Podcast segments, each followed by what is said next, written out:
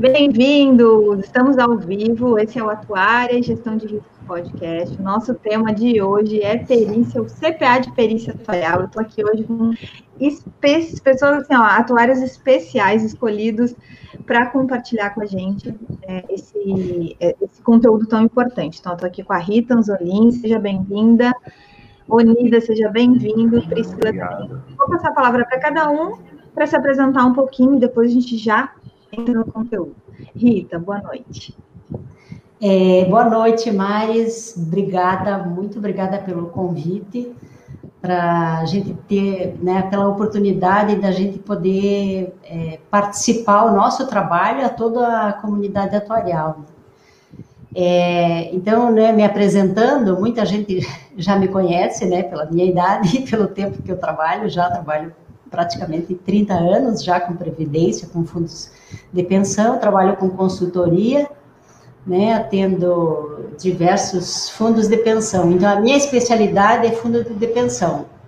É, muito embora, né, na, nesse longo tempo de trabalho aí, eu é, fiz, trabalhei com muitas perícias, né, então por isso até eu, inclusive, dou aula, né, dei aula de é, matemática atuarial para o curso de ciências atuariais e também dou aula de matemática atuarial para cursos de, de, de, perícia, né? Muito bom. É, Unida, por favor, te apresenta um pouquinho para todo mundo. Apesar de também, né? Todo mundo aqui já é bastante conhecido. Isso, então. Eu sou Luiz Onida, eu me formei há pouco tempo, em 2008, quando eu trabalhava na Fundação Refer, que é o fundo de pensão. E lá eu não só eh, desenvolvi a minha atividade profissional como atuário, né, administrando oito planos de previdência, mas paralelamente comecei a fazer perícias e também me tornei o assistente técnico da Refer. Recentemente saí, né, não estou mais na Refer, já me aposentei lá, e abriu uma empresa para mim chamada Grupo Contexto, em que nesta empresa eu, eu, trabalho com assistência técnica judicial, com várias empresas clientes, uma delas é a Mil. Acabei me especializando na área de saúde suplementar, permaneci né, como diretor eh, de perícias atuariais da Associação eh, de Peritos Judiciais do Estado do Rio de Janeiro, e também dou aula em várias pós-graduações que tem aqui pelo Brasil, que aborda a perícia propriamente dita, e geralmente eu sou escalado para falar sobre as perícias atuariais, né? Para quem não é atuário e para aqueles poucos que são atuários nessas pós-graduações. E então, esse é o trabalho que eu faço atualmente, né? E recentemente fui convidado pela Rita para participar do, de um comitê técnico para montar um pronunciamento atuarial sobre perícias atuariais. E, então tive essa grande oportunidade, também. Tá Priscila, te apresenta um pouquinho, seja bem-vinda. Olá, tudo certo? Eu sou a Priscila, eu sou atuária, contadora e graduando em Engenharia Metalúrgica na Universidade Federal do Rio Grande do Sul. Trabalho como atuária e assistente técnica no GBUX, que é uma entidade aberta de previdência complementar. E, fora isso, eu sou perita judicial. Eu gostaria de agradecer a Maris a oportunidade e o convite para a gente estar aqui hoje falando sobre esse trabalho que a gente começou lá em abril de 2019, já faz um tempinho, né? E conseguimos concluir agora entre maio e junho. E estamos aqui hoje para divulgar ele e conversar um pouco mais, né? E estou muito honrada de estar aqui ao lado dessas, desses dois atuários ímpares, né? E que eu ainda não os conheço pessoalmente. Isso é, é o mais engraçado de tudo, que a gente já tem até outros projetos aí andando e a gente não se conhece pessoalmente porque o trabalho foi todo desenvolvido de forma online. Então, eu também queria dizer para todo mundo aí não ficar surpreso se eu chamar a Mari de professora ao longo da apresentação, porque ela foi minha professora na graduação de Ciências Atuariais e esteve presente na minha formatura de Ciências Contábeis e agora sou aluna dela no curso de IFRS, então ela é minha eterna professora, né? Então, vou chamar de professora, sim. Muito bom. A, a gente A gente não pode contar essas coisas, porque elas vão ficar falando, meu Deus, como é que foi? Ah.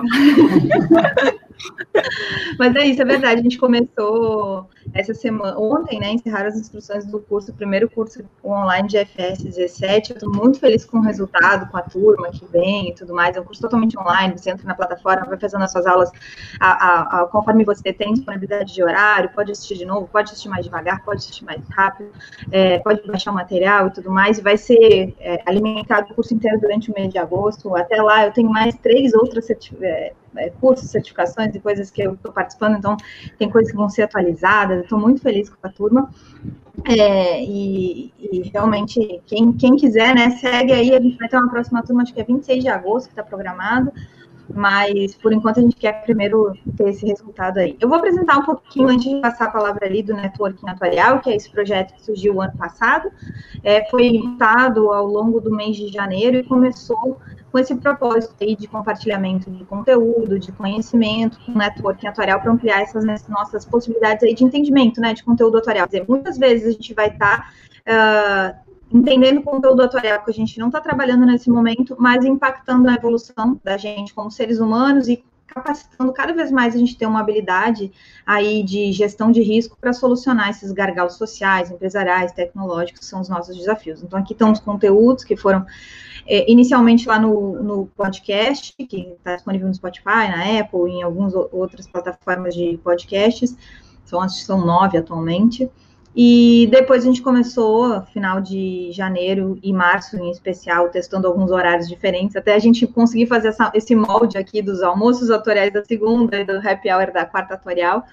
É, em abril e maio a gente consolidou, maio precisamente a gente consolidou esses horários, veio a pandemia que aumentou muito mais a nossa capacidade aí de, de, de chegar né, até as pessoas e tudo mais. Então a gente vai ter hoje, em especial, esse CPA de perícia. Então, de cara já passo a palavra, pe, pe, convido todo mundo que puder aqui já curtir esse vídeo, passar para outras pessoas e vir aqui discutir conosco. A gente está hoje num ambiente absolutamente para fazer uma discussão profunda.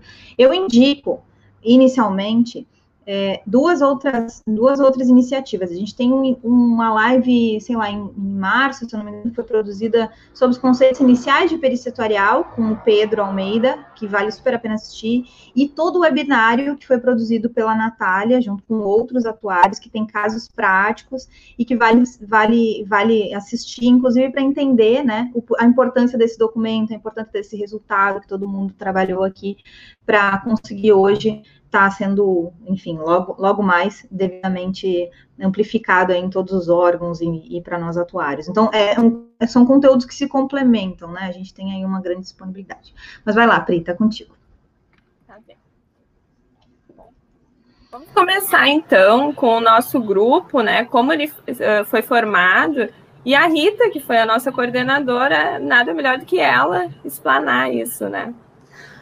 Ok, é, só vou contextualizar mais ou menos, né, como que nasceu esse, esse CPA, né, de perícia atuarial.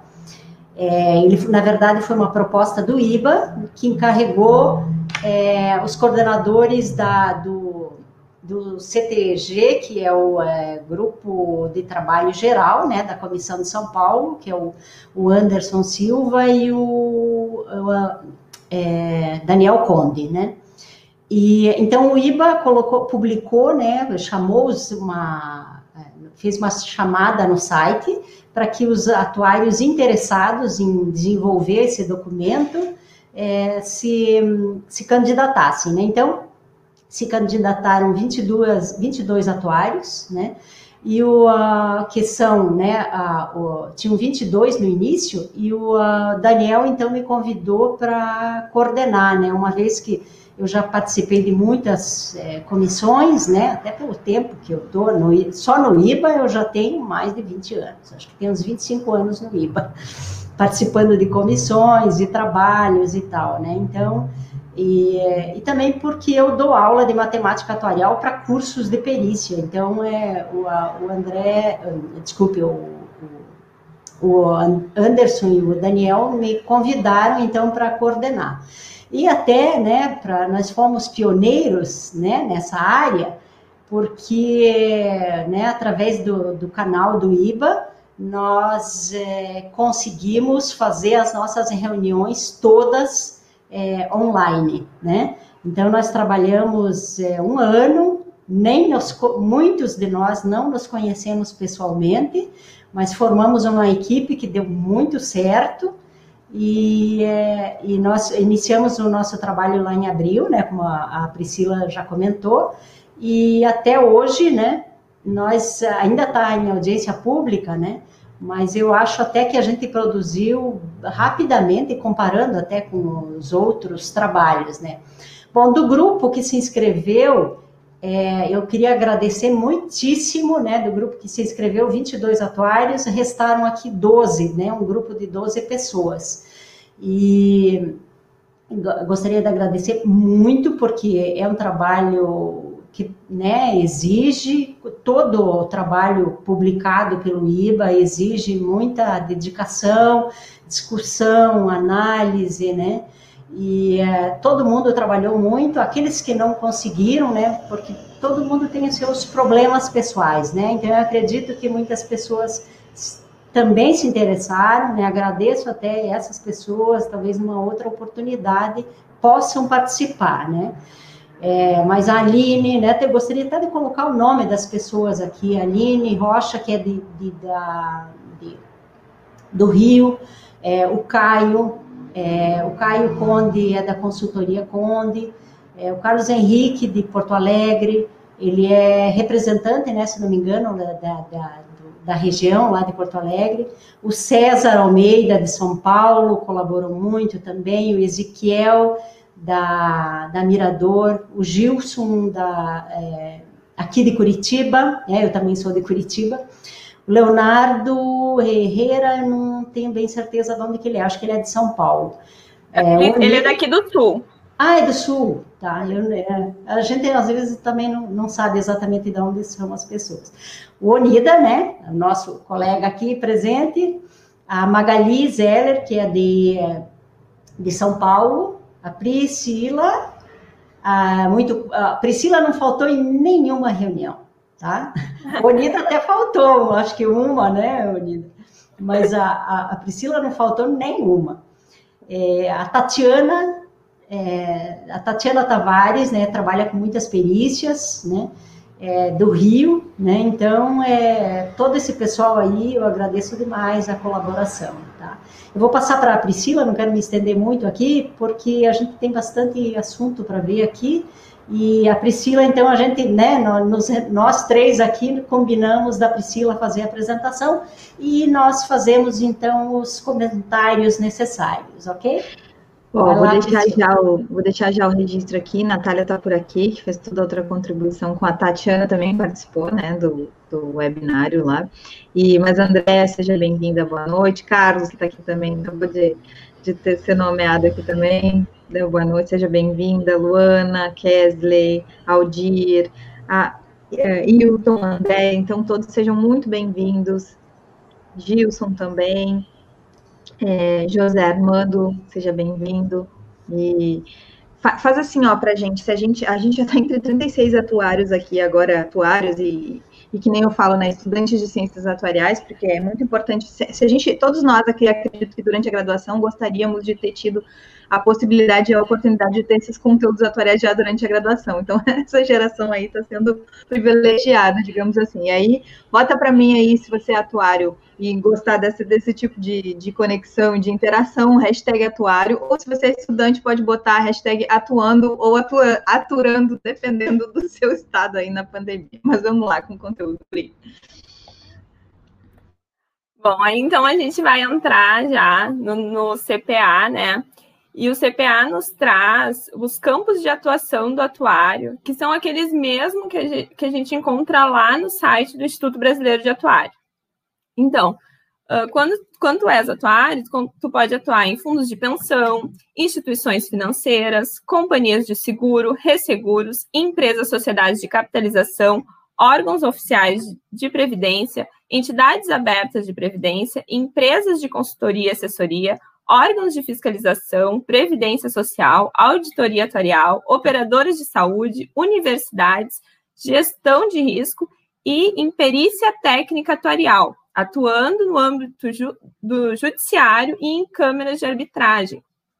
E aqui vale a gente lembrar que isso não é uma novidade, né? Porque lá no decreto de 1969, que dispõe sobre a profissão do atuário, a gente já tem no artigo 5 que a questão da peritagem sobre determinados assuntos é de, é de procedimento do atuário.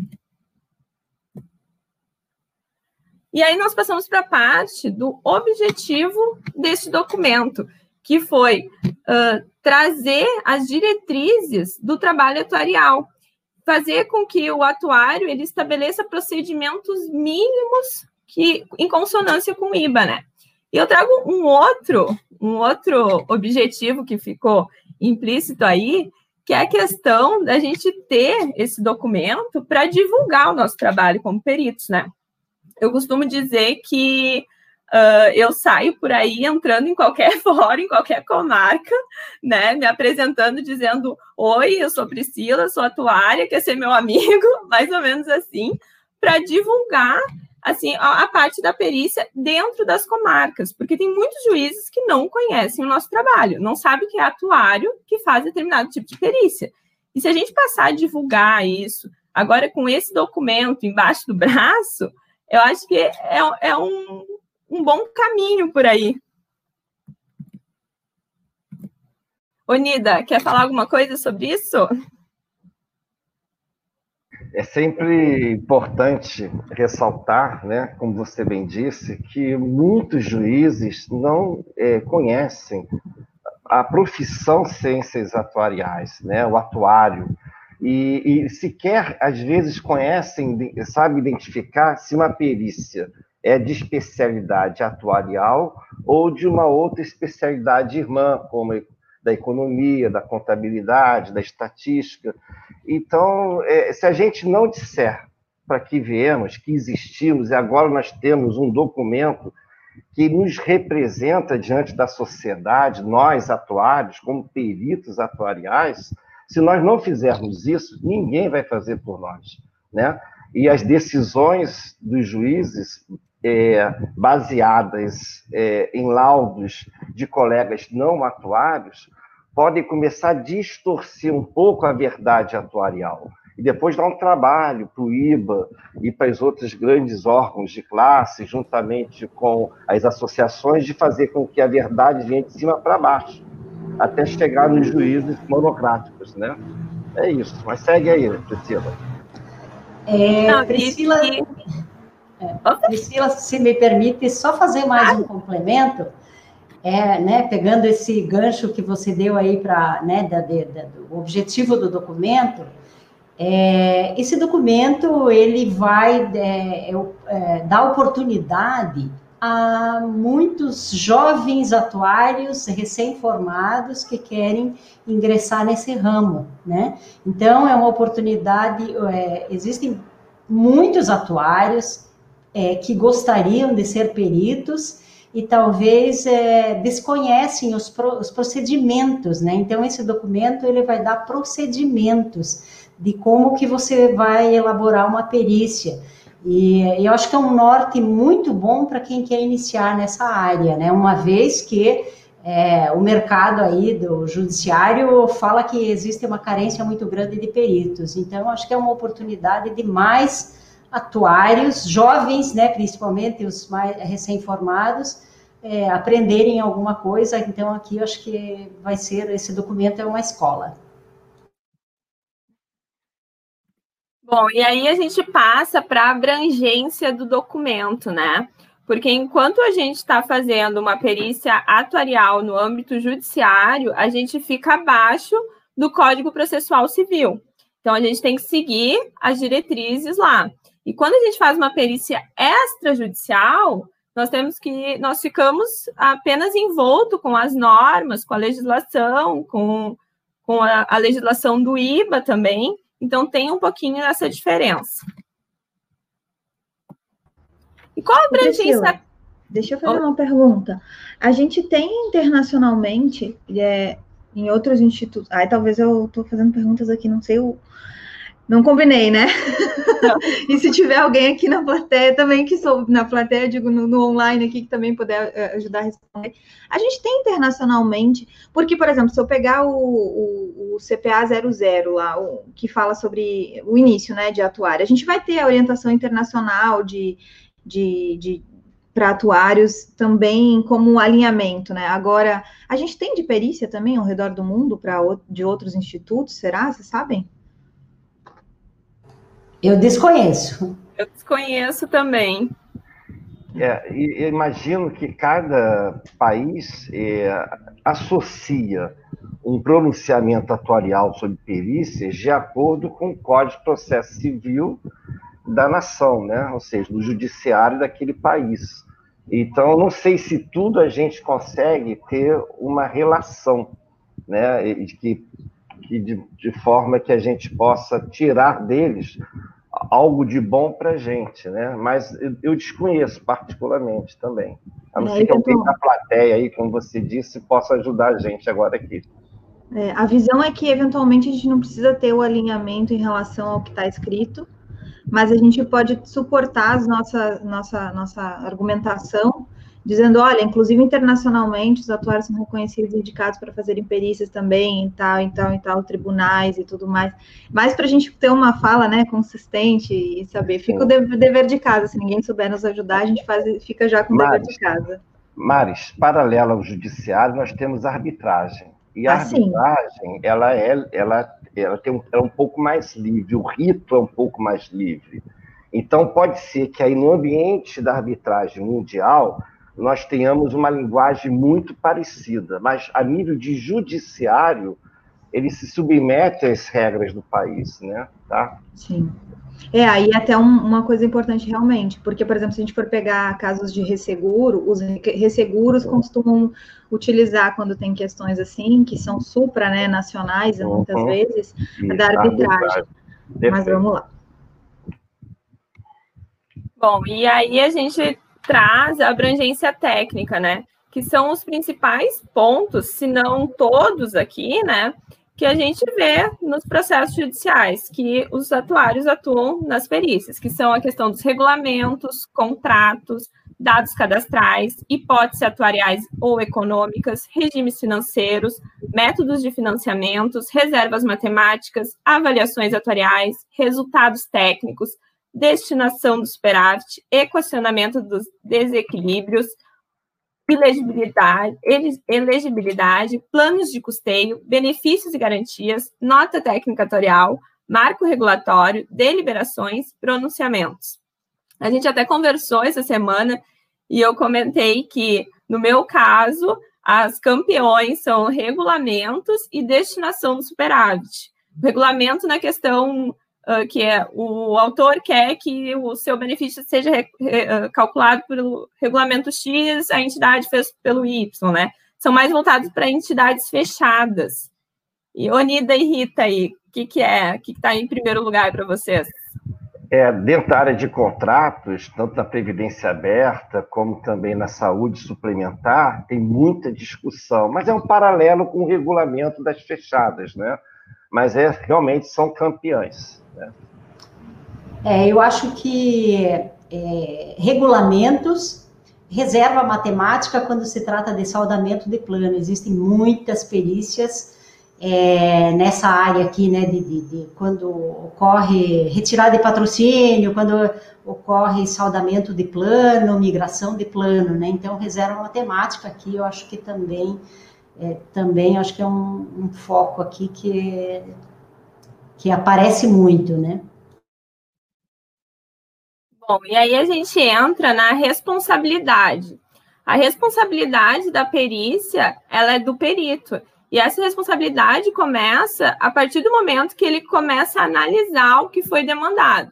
É claro que ele pode uh, ter ajuda dos assistentes técnicos e deve ter né, essa ajuda, mas a, a responsabilidade é de que, a partir do momento que ele passe a elaborar o laudo, esse laudo ele deve ser entregue de forma conclusiva. E quais são os requisitos para a gente se tornar um perito? Primeiro tem que ter a graduação de ciências atuariais, né, tem que estar tá com o registro no Instituto Brasileiro de Atuário e ainda tem que ter o registro ativo no cadastro, no cadastro de peritos do IBA. A gente tem lá a resolução 5 de 2008, onde a gente encontra bem certinho o que, que precisa ser feito para se cadastrar como perito. E aí, a partir daí, pode começar a fazer perícia. A gente tem lá hoje 454 peritos ativos no site. Então, é um, é um número, acho que é em torno de mais ou menos de 10% né, do que a gente tem de peritos hoje no Brasil. A Mari sabe dizer melhor a quantidade de, de atuários que a gente tem no Brasil. Não, a gente tem bem menos. A gente usa referência de é, 3.500, 4.000 atuários formados entre os registrados e não no IBA, né? Pode chegar aí a, a 4.000 e pouquinho, mas aí a gente vai ter 3.500 registrados no IBA e talvez chegando perto de 2 mil ativos, né? Então a gente vai estar tá aí com 25% dos ativos com o registro ativo de perito atuarial, digamos assim. É, deixa eu aproveitar a minha interferência aqui para falar. Natália está falando que normalmente é regulamento e plano de saúde, no caso da, da sua pergunta, e o Marco Antônio está trazendo que lá fora não é tão comum a peritagem como no Brasil, até porque a estrutura jurídica das empresas é diferente. Ainda lá fora é muito mais respeitado o que de fato está pactuado. É, a, gente, a gente entraria também em algum tipo de discussão das diferenças culturais em, que influenciam no jurídico, né? Muito bem lembrado pelo Marco. Mas acho que é isso, Pri, é em torno de 25% dos atuários ativos, digamos, que são cadastrados como peritos. Bom, e além desse registro no site do IBA, né, a gente precisa se cadastrar nos tribunais. E aí, essa aqui é a parte mais importante, porque cada tribunal, ele tem a sua especificidade. Aqui no Rio Grande do Sul, por exemplo, a gente tem que ir até o tribunal fazer o cadastro. No Rio de Janeiro, tem que fazer um curso de perícia para poder ser cadastrado. E além disso, ainda, cada tribunal tem uma plataforma de peticionamento. Aqui a gente está aqui no Rio Grande do Sul eles trabalham com EPROC, em Santa Catarina era o ESAGE, mudou para EPROC, Paraná é ProJude, Nordeste é PJE. Então a gente ainda tem que ficar ligado nessa plataforma que ainda é diferente para cada tribunal. E sem e contar é também. Opa, pode dizer. Não, não é só para completar, desculpa, é, é, que tem também os, não só os tribunais estaduais, né, os tribunais de justiça, como você ainda tem perícia atuarial no trabalhista e também nas federais. E, ó, é, quando o ente é, é, é federal, o, a, a, perícia cai no ambiente da, do Tribunal Federal também. Então, são outros cadastros ainda que temos que fazer. Tá? Não, exatamente. E cabe a gente ressaltar ainda que essa questão de estar lá cadastrado como perito no IBA é muito importante, porque tem muitos magistrados que buscam lá, né? Eles não, não conhecem, aí daqui a pouco a, a entidade diz: ah, não pode ser um contador, tem que ser um perito. Ele não tem um perito que seja da sua confiança, ele vai lá e busca no site do IBA, né? Importante o nosso nomezinho tá lá. E uh, é, a gente tem que também ter a questão de ética quando vai ser nomeado, né? E se dá uh, por, in, por impedido quando tiver alguma situação em que não pode atuar, atuar com imparcialidade. Por exemplo, um, um, processo em que a minha mãe lá é parte. Eu não posso atuar como perita, né? Então, o documento traz isso também. Da mesma forma como a gente pode declinar da nomeação se a gente não tiver todas as informações dentro do processo. Esse foi um ponto que a gente acabou discutindo bastante, né, Onida e Rita? Se vocês quiserem comentar aí, a gente ficou um bom tempo discutindo sobre isso.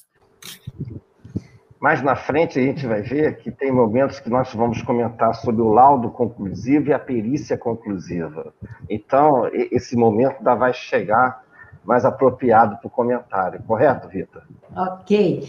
É, eu só queria complementar ah, que eu acho que é uma informação importante é, para quem não é, nunca atuou né, com perícia, é, os atuários interessados, é, além de, de ser perito, ele pode ser assistente do perito.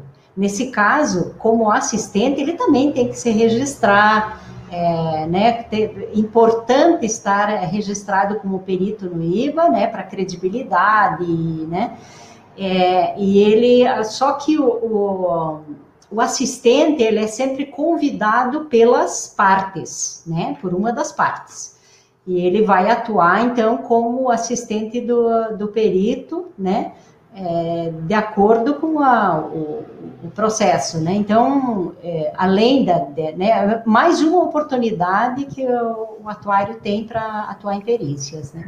Rita, só para complementar essa parte, é, existe o papel do assistente do perito, é quando o perito é o perito judicial que tem uma equipe dele, né? Agora, o assistente técnico judicial que atende a parte, né? Ele, ele é, é, assistente, ou seja, é o perito da parte, ou assistente técnico judicial. Agora, o assistente do perito, propriamente dito, para melhor explicar, essa função também existe, quando um perito sozinho não dá conta da perícia. Ou está com esse excesso de trabalho e ele monta uma equipe para ele. Uhum. No caso, a equipe, exatamente. Tá. Muito bem, muito bem colocado, Anida. Uhum. Tá, Bom, e aí o nosso documento, na seção 5, ele traz algumas definições que vão aparecer ao longo do documento e que a gente precisa conhecer elas, né? E aqui nós colocamos algumas que são as que a gente vai falar mais ao longo da nossa apresentação e que é importante que todo mundo tenha esse alinhamento, né? O que é perícia atuarial? é a prova técnica requerida em leads no âmbito judicial ou extrajudicial, re, uh, realizada por algum atuário, né? E a perícia judicial atuarial é o trabalho que busca esclarecer o juízo e as partes acerca de alguma discussão judicial. E a perícia extrajudicial é realizada fora do Poder Judiciário, em que o perito ele é chamado, o atuário, para esclarecer algum assunto específico. O perito atuarial é a pessoa física ou jurídica responsável pela elaboração da perícia. O perito judicial atuarial é a pessoa que é nomeada pelo juiz para elaboração de uma prova técnica ou um laudo. E o perito assistente, o assistente técnico, que é aquele que a Rita acabou de mencionar ali, é a pessoa indicada nos autos para atuar entre uma, por uma parte ou outra e ajudar o perito na elaboração do laudo. E o laudo pericial atuarial é o documento a ser juntado nos autos do processo onde o atuário expressa sua opinião técnica sobre o assunto. Aí na seção 6, o documento traz os procedimentos gerais da perícia. Então, a gente tem que analisar os princípios atuariais do IBA e as normas vigentes, temos que ver se os documentos atendem aos requisitos regulamentares e contratuais relevantes, informações condizem com o conhecimento do perito e a legislação e especificidades. Uh, claro que a gente é ah, especialista em entidade aberta, nunca viu nada de fechada, a gente vai se dar por impedido para fazer uma perícia na parte fechada, né, de entidades fechadas. E ainda na seção 6, né, o documento traz que as análises das bases técnicas atuariais, avaliações de modelos atuariais, matemáticos e estatísticos, eles têm que ser utilizados na apuração dos resultados dos valores controversos em condizentes com as orientações dos órgãos reguladores e do IBA, né? Salvo o caso de liquidação de sentença, que é observado que está nas decisões. O que, que acontece? Muitas vezes os juízes determinam na sentença e não olham para os preceitos atuariais, né? E aí a gente tem que fazer o que o juiz determinou. Só que uma coisa que a gente conversou bastante ao longo do grupo, eu acho que todo mundo faz isso, é lembrar o juiz, né? Nós somos atuários, tem a ciência atuarial atrás, né? Faltou falar da reserva. Alguma ressalva, assim. Onida, quer, quer falar alguma coisinha? Tá concordando, né? É, é, concordando, né? É, é, uma, é um, a gente fica um pouco desconfortável de fazer um cálculo, muitas das vezes errado, para atender a, a, decisão do juiz. E quando a gente pode colocar uma ressalva, até por uma questão de reservar a, a, nossa identidade como atuário, dizendo que o cálculo é tão somente para atender a decisão judicial, a gente coloca. Às vezes nem dá para fazer isso, né? mas é, um, é uma luta. Né? Quando tem perito atuarial no, no período anterior à sentença de instrução e conhecimento, aí nós conseguimos, muitas das vezes, fazer com que o juiz olhe para a verdade técnica, e aí facilita a decisão dele na sentença. Mas quando ocorre do perito, do, do juiz não pedir perícia, ou pedir uma perícia de um colega sem especialidade atuarial, e a decisão sai torta, vamos, vamos dizer assim, quando chamam um perito atuarial para fazer a liquidação, a gente sofre, né? Mas faz parte do jogo. Segue. É, a preocupação nesse caso aí, Priscila e Unida e Rita, é, também pode ser com o hábito que a gente, que, né, a prática que se tem no judiciário de utilizar decisões que já foram feitas para dar embasamento para novas decisões. E isso se estende muitas vezes a cálculos que já foram feitos para embasar novas decisões utilizando a mesma formulação de cálculo. Então, a, a, nossa ressalva, às vezes, vai além de só o cuidado com aquele é, processo que está sendo concluído dessa forma, mas também com o receio da gente dar embasamento para novas decisões, demandando, ah, ele dá sim para fazer esse cálculo, está feito naquele outro processo lá, então dá sim para fazer, para tomar essa decisão. Então, é, é, é um trade-off realmente que a gente acaba fazendo, né, nessa, nesse, nessa atuação profissional na área de, de perícia. Muito bom. Eu costumo dizer, inclusive, eu já vi isso com determinados juízes, que ele vê tanto a questão atuarial, atuarial, atuarial, que ele acaba mudando o entendimento dele, né? Ah, vamos trazer a questão da reserva junto. Isso é importante, né? A gente fazer é, esse trazer isso, assim, é, é uma contribuição social da nossa parte. É, só complementando, Priscila, é, nessa questão aqui, eu acho que é, é, é difícil, é, é como o Onida falou, é uma luta você tentar provar para um, o juiz, né, ou para as partes que recompor o passado, né, existem muitas perícias é, que você, no passado, o, o, o, autor, normalmente é o autor, ele é, recebeu lá um, um valor a mais no salário, ele entra na justiça, requer lá um valor a mais no salário, recompõe aquele salário do passado, e é muito difícil dizer que não basta recompor o passado para você ter o equilíbrio, né?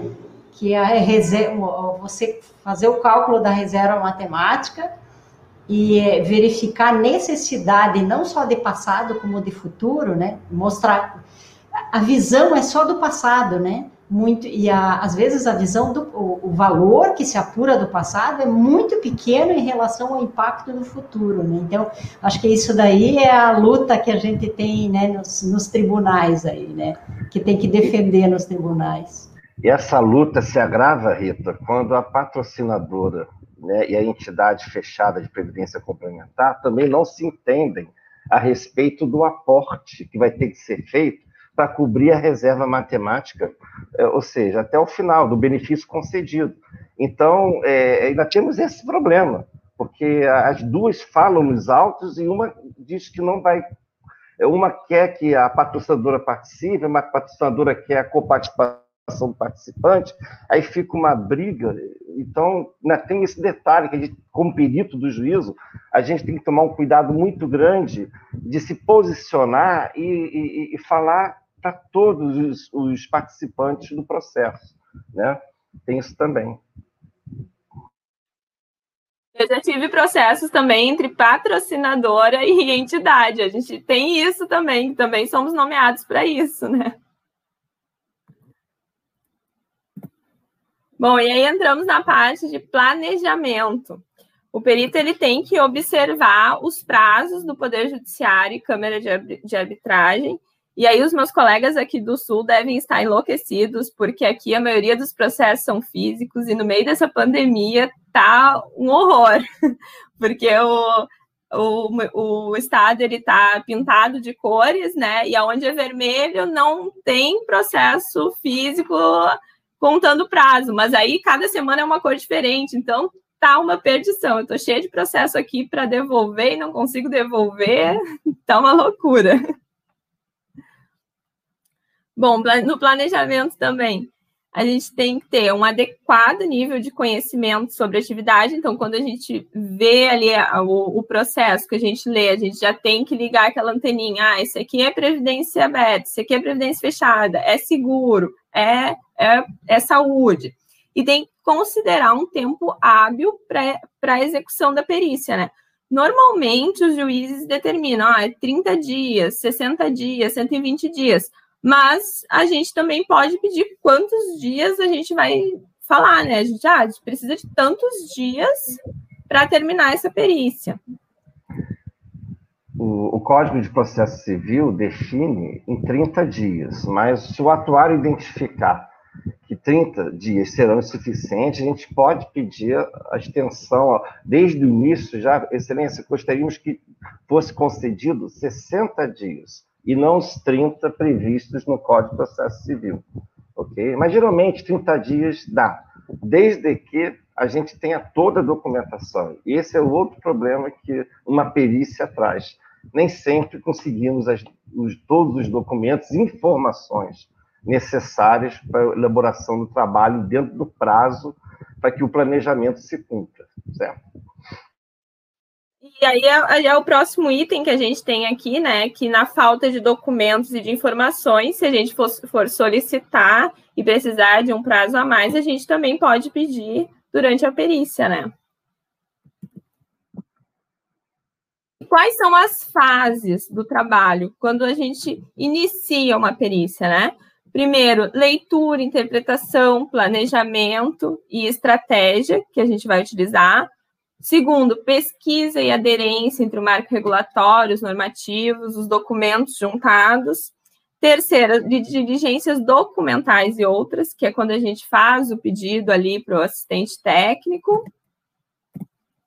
Quarta, construção da base de dados. E aqui, quem tem aí um, um hall de perícias, a gente sempre tem guardadinho ali qual é a nossa principal, né, que a gente mais gosta, e é lá que a gente busca a maioria das nossas bases. Quinto, reuni reuniões com os assistentes técnicos, se for preciso. Sexto, cálculos, simulações e demonstrativos. Sétimo, análise dos resultados. E oitavo, depois de tudo isso, elaboração do laudo, dos apêndices, juntado dos anexos. E no nono, a entrega do laudo pericial. Priscila, uma coisa muito importante para a gente é, passar de experiência, né, que nós já temos uma experiência com peritos, né, para quem, os colegas que estão ingressando no ambiente pericial, é que os assistentes técnicos das partes geralmente são colegas nossos, atuários também, que estão lá, como você está pela GBOX, eu estou pela Mil, por Furnas, a Rita está por outras empresas também. Então, quando nós, peritos, sentamos diante de um processo para fazer, a gente parte daquela premissa que parece que somos os experts, as ilhas do conhecimento, que temos que saber tudo. Não, não temos que saber tudo. Nós temos que ter a razoabilidade do entendimento e sentar com os assistentes técnicos, com os nossos colegas que representam as partes, e pedir a eles: vamos trocar, vamos conversar, me coloca uh, o seu ponto de vista, deixa eu entender o seu também. E, e, às vezes, quando a parte autora é um beneficiário, um segurado, um participante, ele pode estar também acompanhado de assistente técnico. Então, é, é, quando a gente senta com as duas partes para conversar, o trabalho flui, que é uma maravilha. E a gente aprende muito. A gente, como perito, a gente não para de aprender. Porque a gente conhece os regulamentos, os contratos, seguros, as, as características de cada setor, de cada segmento. Nossa, é conhecimento atrás de conhecimento. Conhecemos muita gente também. O nosso network né, pegando aqui, abraçando também o projeto da Maris, a gente vai conhecendo muita gente na perícia. Então, olha, se você quer ser um perito um atuário conhecido, que é ter uma visão eclética de todo o sistema atuarial, seja perito. Por favor, nós não damos conta de toda a perícia que tem no país inteiro, ok? E não se preocupe de fazer a perícia. Ah, não sei fazer, não, os assistentes técnicos estão aí para nos ajudar ainda que ele queira puxar a brasa para a sardinha dele, mas ele, como um colega ético, ele vai dizer, olha, até aqui eu posso defender a minha cliente, daqui em diante eu não tenho como defender, é contigo, perito. Daí diante você que usa a sua razoabilidade e apresenta a sua verdade para o juiz. Acontece isso, ok? Nem sempre a nossa cliente tem razão de tudo. Por isso é tal justiça, né? Exatamente. Olha só, aproveitando essa coisa do networking, a gente não pode ser ingênuo que quando a gente está fazendo um cálculo, a gente tem discricionariedade atuarial para atender, chegar num valor mais alto, mais baixo, e dentro da perícia, a gente tem essa discricionariedade para favorecer mais a quem a gente está defendendo naquele momento, não é, não é, é deixar, assim, não dá para ser ingênuo, né? Que a gente não. A gente tem isso como ferramenta técnica também, instrumento técnico, a discricionariedade atorial. Agora, esse networking é capaz com que gente, é capaz, inclusive, da gente conseguir fazer um trabalho para convencer cada vez mais o, o, judiciário da importância da técnica atorial, né? Que a gente tem uma discricionariedade ali, pode até levar ela para a decisão do juiz, né? E eventualmente quando a gente entrega é, não, não que seja o caso, a gente não vai fazer isso, mas assim, quando a gente abre margem de segurança, abrem todas as, as, as coisas que sim tem uma, uma discricionariedade, mas é, se a gente estiver aprendendo entre a gente, realmente a gente vai conseguir evoluir com isso, né? Inclusive trazer a importância, porque de fato tem uma discricionariedade por trás. Então, essa, fala do Onida, da Priscila e da Rita, assim, de, de forma reiterada, é muito importante para a gente evoluir com a perícia, né? E eu vejo, uma coisa que eu não falei no início, mas eu até queria aproveitar a, a, a, inserção aqui para falar, eu vejo muita gente que já trabalha muito tempo em perícia, às vezes uh, comentar da, da, importância de ter muitos anos atuando no mercado e de que tem atuário novo entrando. E, e aí eu vejo outro contra, contraponto quando eu vejo economistas começando a fazer perícias ou contadores começando a fazer perícias que tem por trás cálculos atuariais. E aí eu fico me perguntando, né, é, qual é o caminho mais, é, mais, mais, mais bacana, ou mais, é, que sustente mais a, a, instrumentação técnica? É um atuário que ainda não entende de perícia fazendo cálculos atuariais, ou é um economista, contador, administrador, advogado, sei lá mais o que, é, que, que entende de perícia, mas que não entende de cálculos atuariais, fazendo cálculos atuariais para perícia? Né? Me parece que uh, alguém alguém que está aí começando, né, recém-formado, começando como assistente técnico, é mais adequado para fazer um cálculo atuarial do que alguém que já tenha muitos anos de perícia e não compreenda cálculo atuarial e nem tenha por trás, junto com ele, um, um assistente técnico atuário. Então, quando eu ouço essa fala, né, de não, porque tem que ter muitos anos trabalhando no mercado como atuário, eu, eu falo assim, peraí, calma aí, a gente pode, inclusive, construir um networking, porque tem muita perícia para ser feita que tem, sim, cálculo atuarial por trás. Mas vamos lá.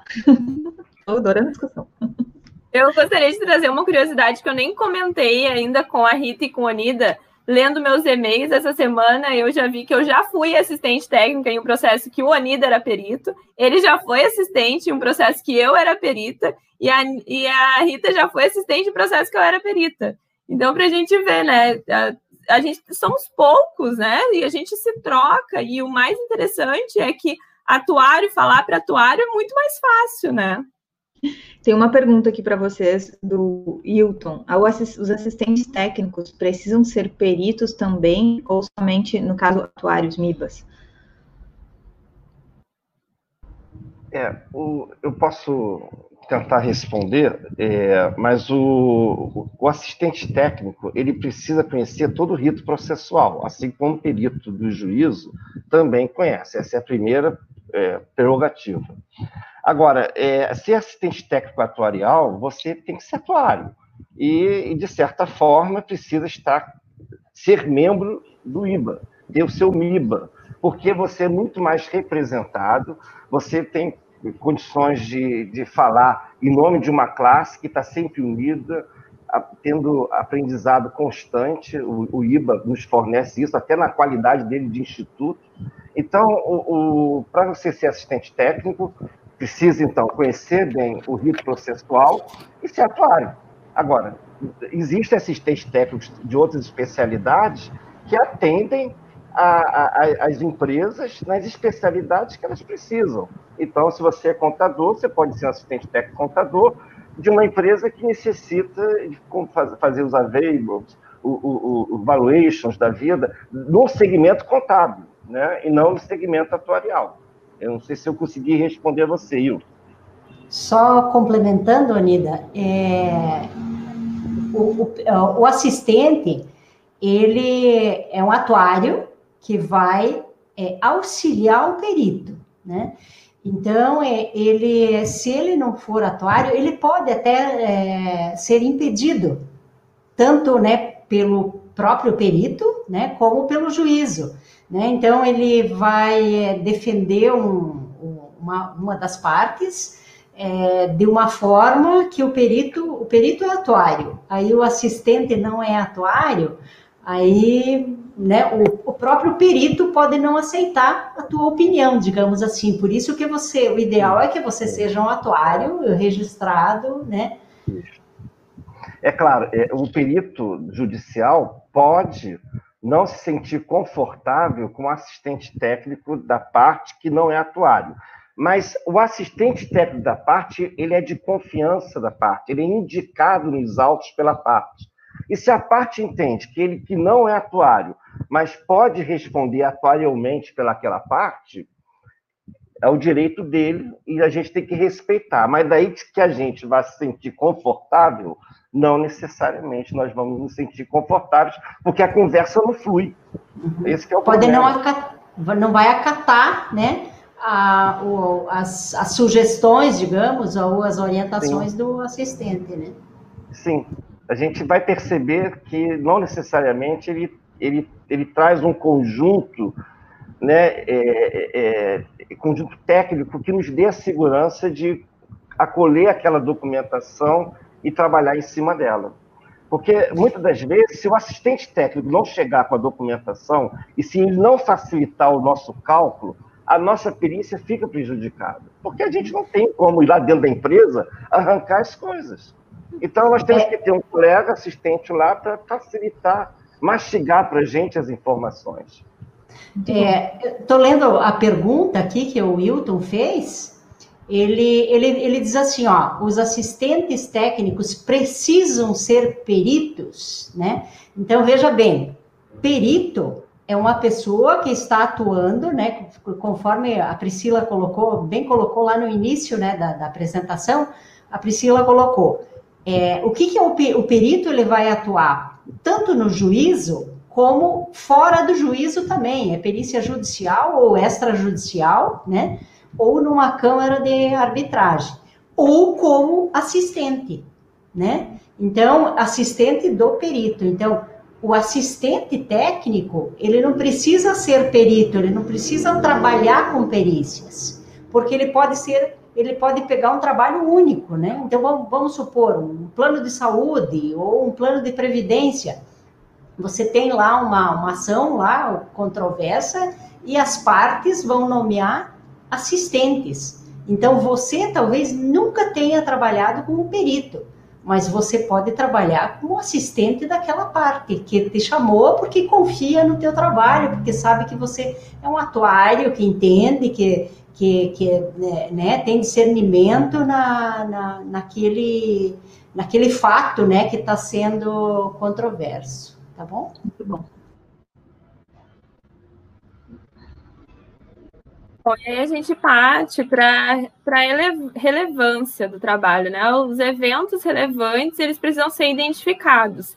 Então, a gente tem que determinar a natureza e a extensão dos procedimentos, a gente precisa avaliar as distorções que, ca que causam impacto nos compromissos atuariais, que foi o que a gente já falou anteriormente sobre a reserva, e a gente precisa explicitar os itens relevantes sem adentrar no mérito sempre, né? Às vezes a gente tem vontade de ser um pouco juiz.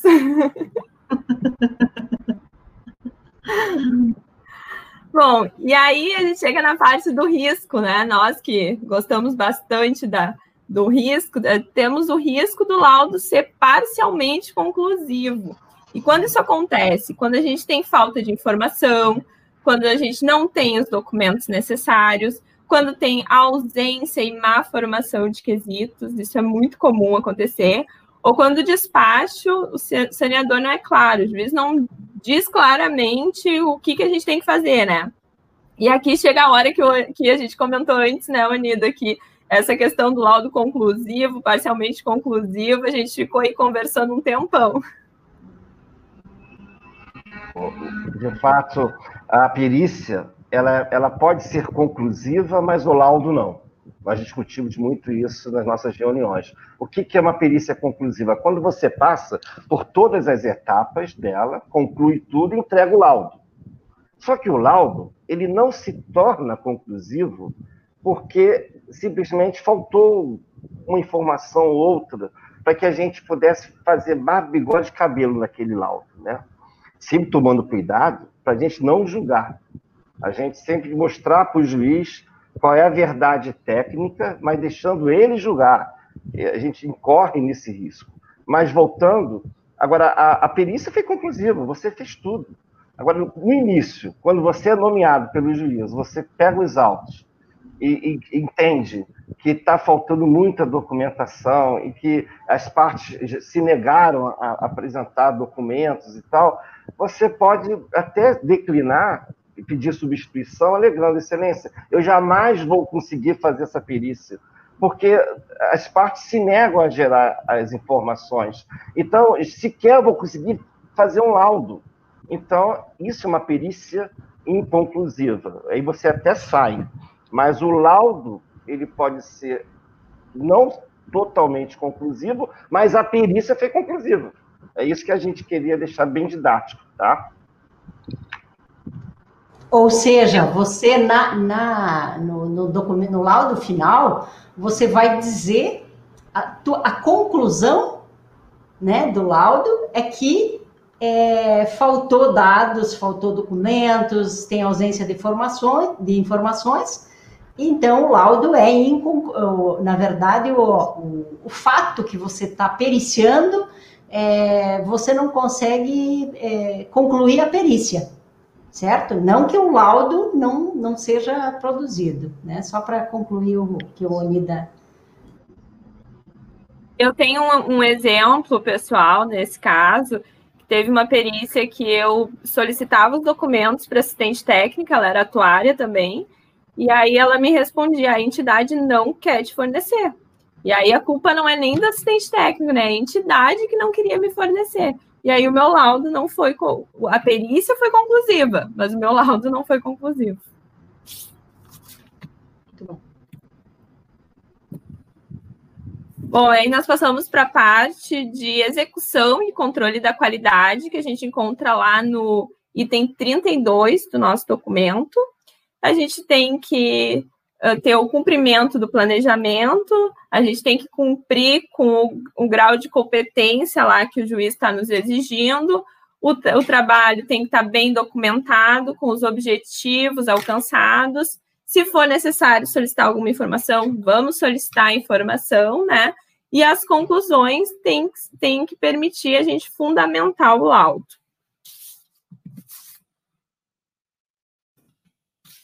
Sobre os papéis de trabalho. Né? Os papéis de trabalho eles são os documentos e as informações que a gente coleta ao longo da perícia. A gente tem a guarda legal e o sigilo desses documentos e desses papéis. Então, a gente tem que sempre se atentar, né? Tem a, a Lei Geral de Proteção de Dados batendo aí, temos que cuidar, a gente não pode falar nada que a gente lê dentro, do, dentro dos laudos, isso é muito sério. Né? E nas questões de fraudes ou erros, se a gente, se a gente detectar alguma fraude, a gente tem que levar para as instâncias adequadas, mas a gente não pode dar nenhum tipo de publicidade com relação a isso. E o documento traz até um ponto que a gente pensa, isso nunca vai acontecer, né? Mas o documento tem que trazer. Então, a gente não pode, sob nenhuma hipótese, negociar a revelação desse erro que, ou dessa fraude que a gente encontrou.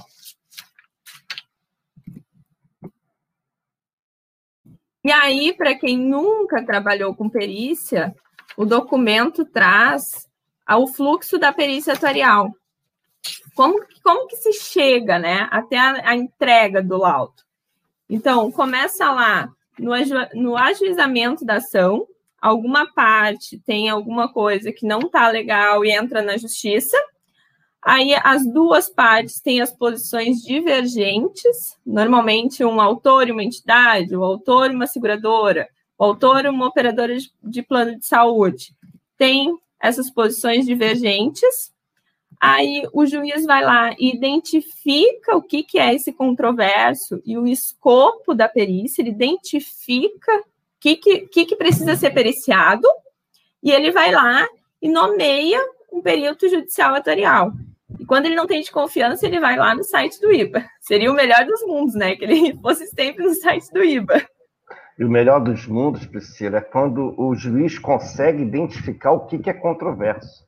Ah, porque tem isso também. Tem isso também, porque muitas vezes ele nomeia o perito, de preferência atuarial, e quando a gente vai ver o despacho dele, ele não diz nada com nada, só diz que nomeia o perito.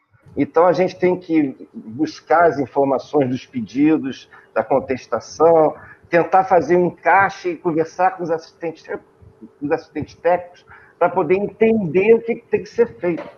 E, principalmente, se os quesitos que os assistentes técnicos apresentarem, que são perguntas para que o perito do juízo responda, se esses quesitos também não forem bons. A gente já está acostumada é, com esse tipo de problema. Então, é, é, faz parte. Agora, tem perícias que a gente faz que é uma maravilha. O juiz define o que é o controverso, o que ele quer da gente. As, os quesitos são maravilhosos, ajudam a gente a fechar o entendimento. Mas é aquela situação. Assim como tem perícias que a gente é muito bem remunerado, tem perícias chamadas gratuitas, né? que a gente é obrigado a fazer por um valor pequenininho 300, 400 reais, porque faz parte da justiça brasileira fornecer gratuidade para quem não tem condições de pagar as custas judiciais. E nós, peritos, somos custa judicial. Então, a gente, para poder comer o filé mignon, temos que roer o osso também. Faz parte do jogo. Tá bem? Começa por aí, é... né? Nas gratuitas. Uhum. Com, é, só para complementar, e para quem não atuou ainda em perícia e né, deseja né, ser perito, ou tem alguma ideia em relação a isso, o, o perito, na verdade, ele faz, o trabalho do perito é fazer aquilo que o juiz não sabe fazer, né? Então, é, é o, o juiz nomeia uma pessoa de confiança, que é o perito, para dizer para ele, então tem que ficar, tem que ficar claro para o perito que ele está respondendo para o juiz, o juiz, né? O juiz pode ser claro, o juiz pode não ser claro, pode não entender, né? Ah, o, o, que que são, o que que é o controverso, na verdade, mas você como perito você tem que entender e dar a resposta, né? Para o juízo, tá? Continua. E por isso é muito importante também, ali, quando a gente colocou o que, que precisa para ser perito, precisa conhecer direito, né? Porque a gente precisa entender o processo, a gente precisa entender quais são as peças.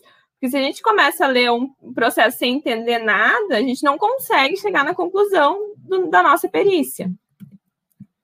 Bom, aí nomeado o perito judicial atuarial, as partes são intimadas para dizer se aceitam ou não esse perito, né? E apresentarem quesitos. Após isso, tem intimação do perito judicial para dizer, para protocolar os seus honorários, fazer a petição dos seus honorários. E aí a gente traz aqui o, a resolução do IBA que tem lá na resolução 1 de 2017, a gente tem que a nossa hora técnica equivale a 265 reais em 2017, que é atualizada pelo IPCAE, que é o índice que esse documento traz, hoje está em torno de R$ 292,37. Eu, particularmente, costumo juntar esse documento no, quando vou peticionar os meus honorários, porque aí o, o juiz já vê que ali está documentado, né, a gente sabe que muitas vezes os advogados eles não têm, eles não, não querem dar celeridade ao processo, eles não têm esse tipo de interesse porque eles ganham remuneração mensal, então quanto mais postergar o processo, melhor. Então pode ser que muitas vezes eles vão dizer não, tá demais os honorários, quando na verdade não é a verdade, né? Mas aí eu, eu costumo juntar essa resolução aí do IBA, tá lá no site, que aí fundamenta, não, a gente está cobrando isso porque a hora técnica é essa, né? E aí, depois que as partes são comunicadas dos honorários, elas depositam os honorários e o juiz dá início aos trabalhos. De acordo com o CPC, ele, ele pode uh, nos perdão, ele pode dar um alvará de liberação né, de 50% no início dos trabalhos. Tem juízes que fazem, tem juízes que não. Tem, eu tenho honorários para receber de 2017 que não recebi ainda. Então, isso é depende do juiz. Iniciados os trabalhos, a gente vai lá no termo de diligência para avisar que os assistentes técnicos das partes que a gente está iniciando o trabalho faz as diligências documentais, se, se faltou algum documento durante a perícia, né, a gente pode pedir para os assistentes técnicos, conforme a gente já comentou aqui. E aí, por fim, a gente faz a apresentação do laudo pericial. Se alguma das partes acha que tem que ainda apresentar quesitos, a gente faz um novo laudo com esses no novos quesitos ou novos questionamentos, ou às vezes eles só dizem que alguma coisa não não tá legal, a gente tem que responder, dar nosso, nosso, nosso depoimento ali. Então, a gente apresenta o laudo pericial complementar. E aí, por fim, a gente solicita a liberação dos nossos honorários. E os quesitos, né? O que, que são os quesitos? São aqueles questionamentos que os assistentes técnicos das partes vão fazer para que a gente possa responder na, no nosso laudo, né? Ele não, a gente não está restrito aos quesitos, né? A gente pode falar mais coisas durante o laudo, né? Sempre com objetividade, justificação, rigor, precisão, clareza, né? Pode ser que apareçam quesitos impertinentes. Eu tive uma vez, tem uma história muito engraçada que uma vez um dos quesitos era quantas vezes a operadora tinha aparecido no canal de televisão X e quanto ela tinha gastado para estar naquele canal. Então, não, não, tinha nada a ver com a perícia, né? A gente encontra de tudo nos quesitos. É, e a gente sempre... tem Ô, Fonida. Priscila, é só também sobre os quesitos, é, quem o, o, o, quesito impertinente, ele geralmente só pode ser considerado impertinente né, é, pelo juiz.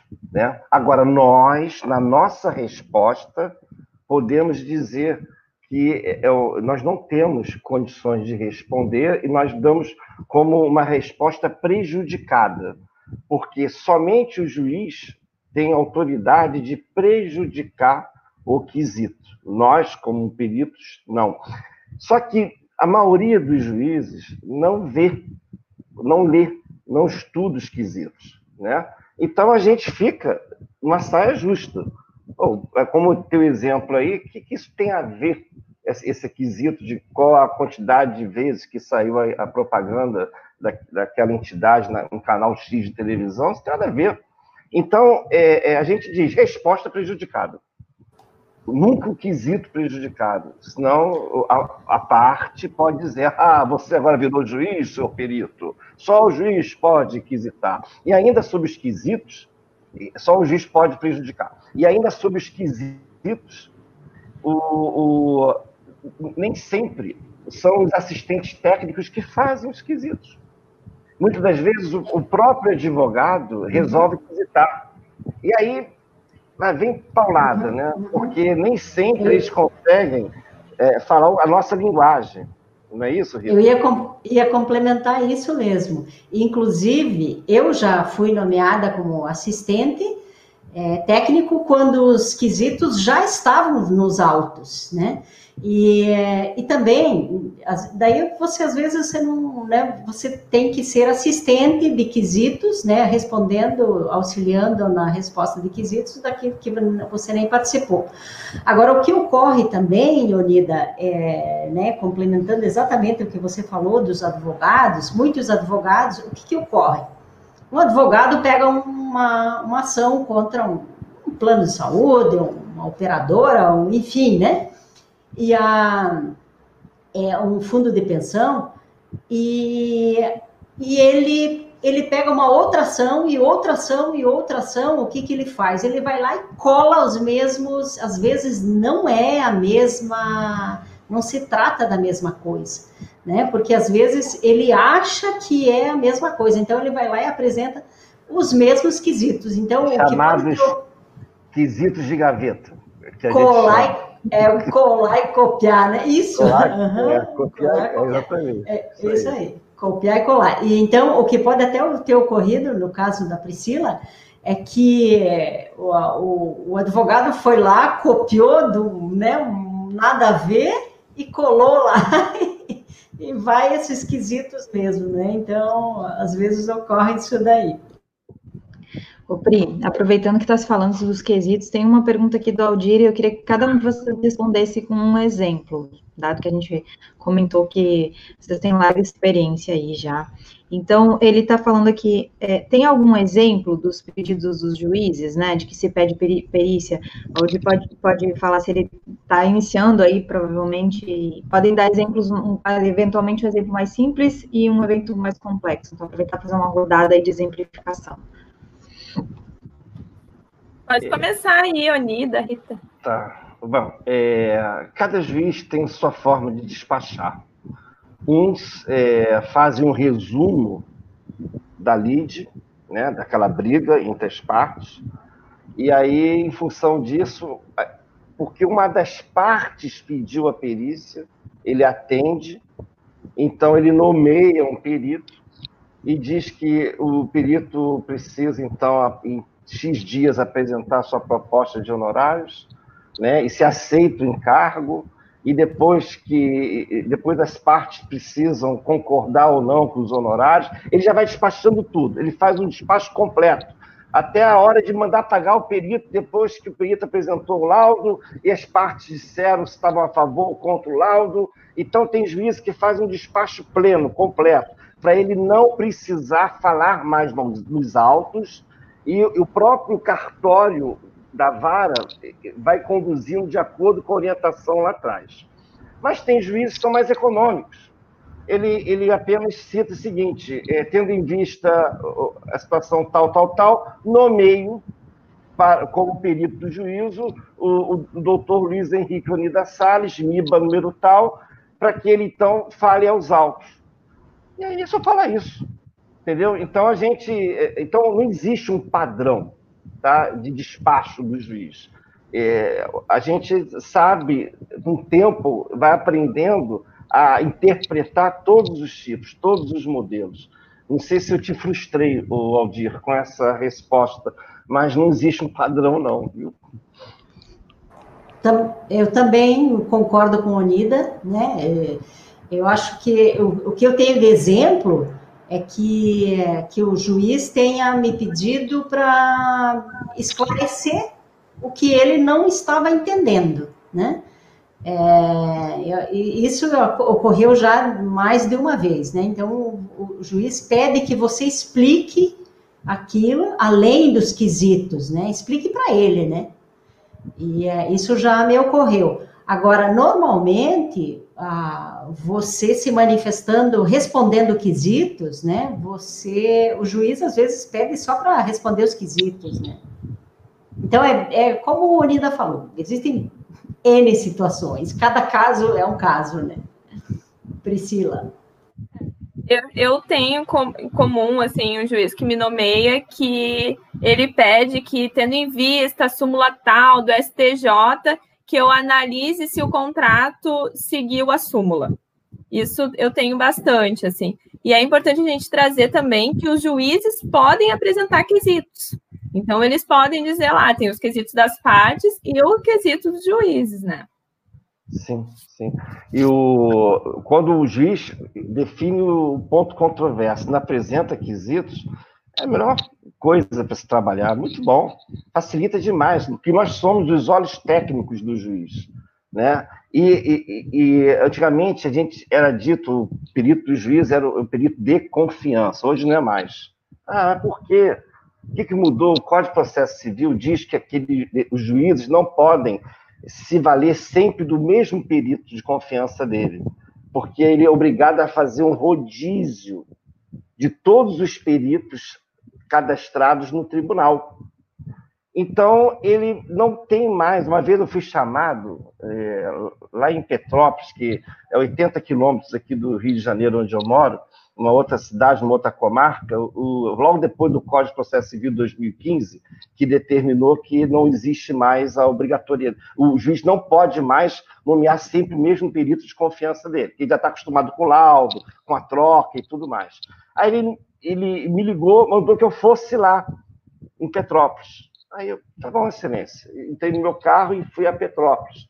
Cheguei lá, ele falou: oh, que bom, Onida, você chegou. É, é para te dizer que eu não posso mais ter você aqui como meu perito atuarial de confiança. De hoje em diante, eu vou te nomear eventualmente depois que rodar todos os seus colegas peritos atuariais cadastrados no tribunal.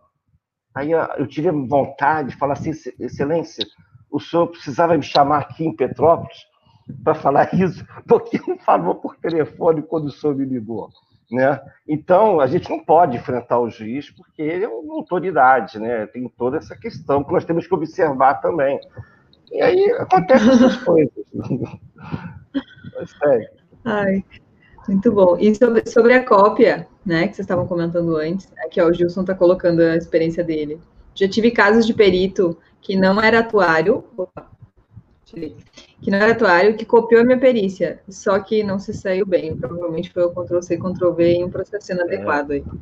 Chamado Agora tem... prova emprestada, o nome disso. Pega uma prova de outro colega e junta nos autos, é muito perigoso. Né? Isso é feio também. É, aí, aproveitar o nosso intervalo aqui para responder o Carlos. Por curiosidade, vocês têm algum currículo quando se apresentam para os tribunais? Se sim, tem algum modelo de currículo ou sugestão de como se apresentar? Olha, não, não existe um modelo, não. É, o, que, o que eu recomendo aos meus alunos é que façam um, um currículo bem simples, bem chuto, de uma folha única, porque o, o, juiz não tem tempo de ficar lendo tudo. Você manda aquele, aquele currículo de seis, sete, oito folhas, dizendo o curso que você fez quando tinha 16 anos, isso não atende. Então, é um, o currículo ideal é, é o extrato do que você, a sua especialidade e como você atua, só isso. Agora, nem, nem todo mundo gosta disso e nem todo juiz também gosta de receber um currículo muito enxuto, gosta daqueles currículos maçaroca. Então, é uma questão de sorte, né? Pega papai do céu orientação e vai à luta.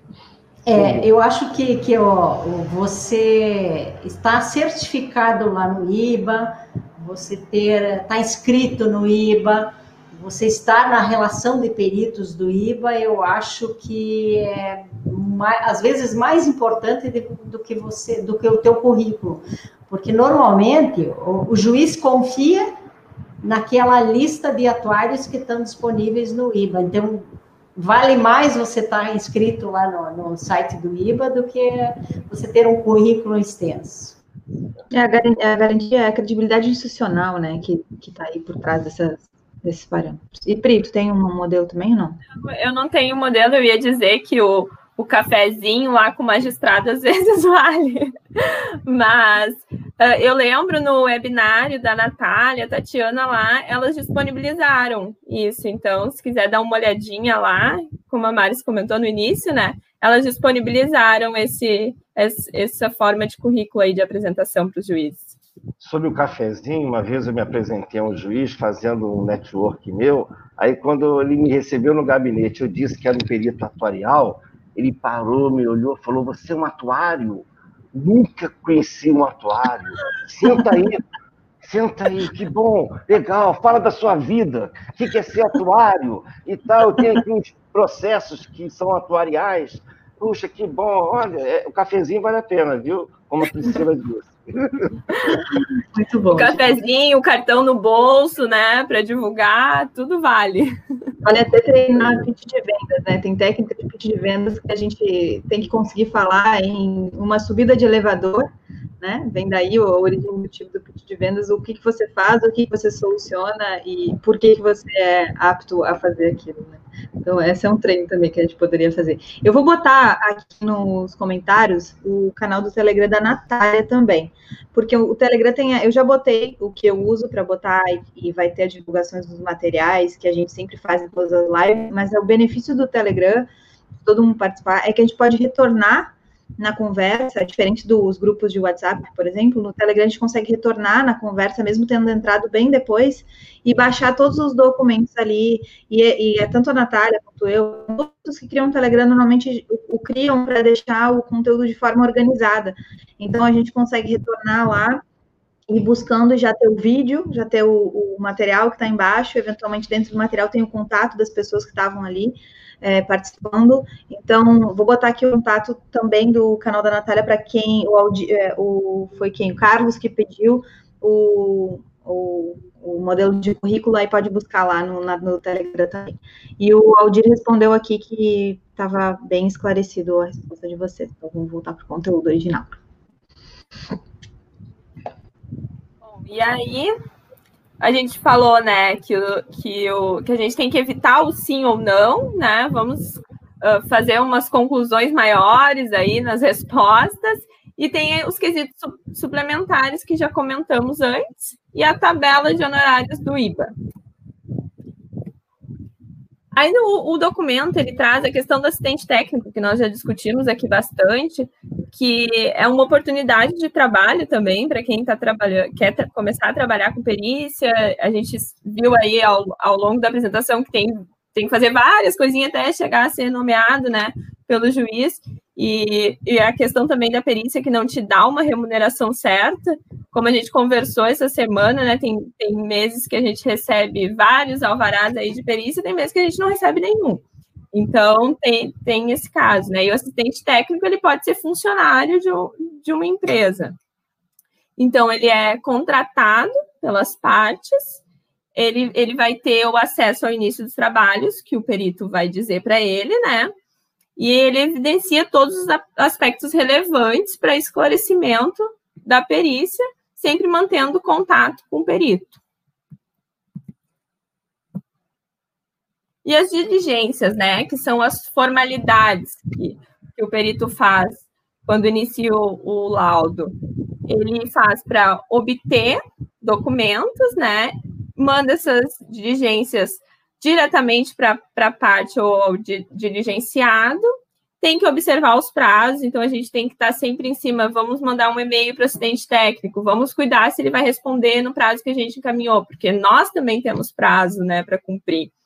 E o termo de diligência, ele pode ser apensado ao laudo, e na negativa tem que ser, tem que falar para o juiz, né, para quem nos nomeou, que, que foi negado, que foi o meu caso lá, que eu que eu contei aqui, que o, a entidade não queria me fornecer as informações, eu informei para o juiz que a entidade não queria me fornecer. E aí, o nosso documento traz também que o perito ele pode solicitar ouvir testemunha, se for o caso.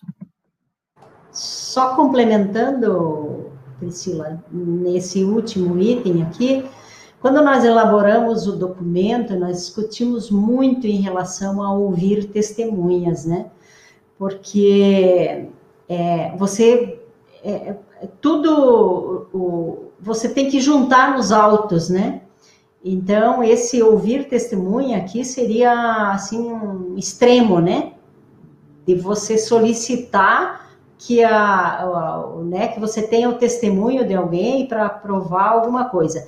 Eu acho que até esse, esse item de ouvir testemunhas, acho que é válido, né? Mas é, tem que ter muito, tomar muito cuidado em relação a isso, né? Porque o ouvir aqui, né, é, não é um, um, um, um, registro, você tem que ter um registro para colocar, né, a, a pensar ao, ao, ao ao processo, né? E ah, esse ouvir aqui, talvez se ele se enquadre bem numa outra tipo de perícia, né? Uma criminal, digamos assim, né? Então, neste caso aí, eu acho que você teria, né? Não, não cabe exatamente ao perito, você pode indicar, digamos assim, né? No extremo você vai ouvir, mas se não, você indica ao juízo e o juízo que chame então a testemunha e faça então a ouça aquela testemunha. Acho que seria o mais recomendado aqui. Né?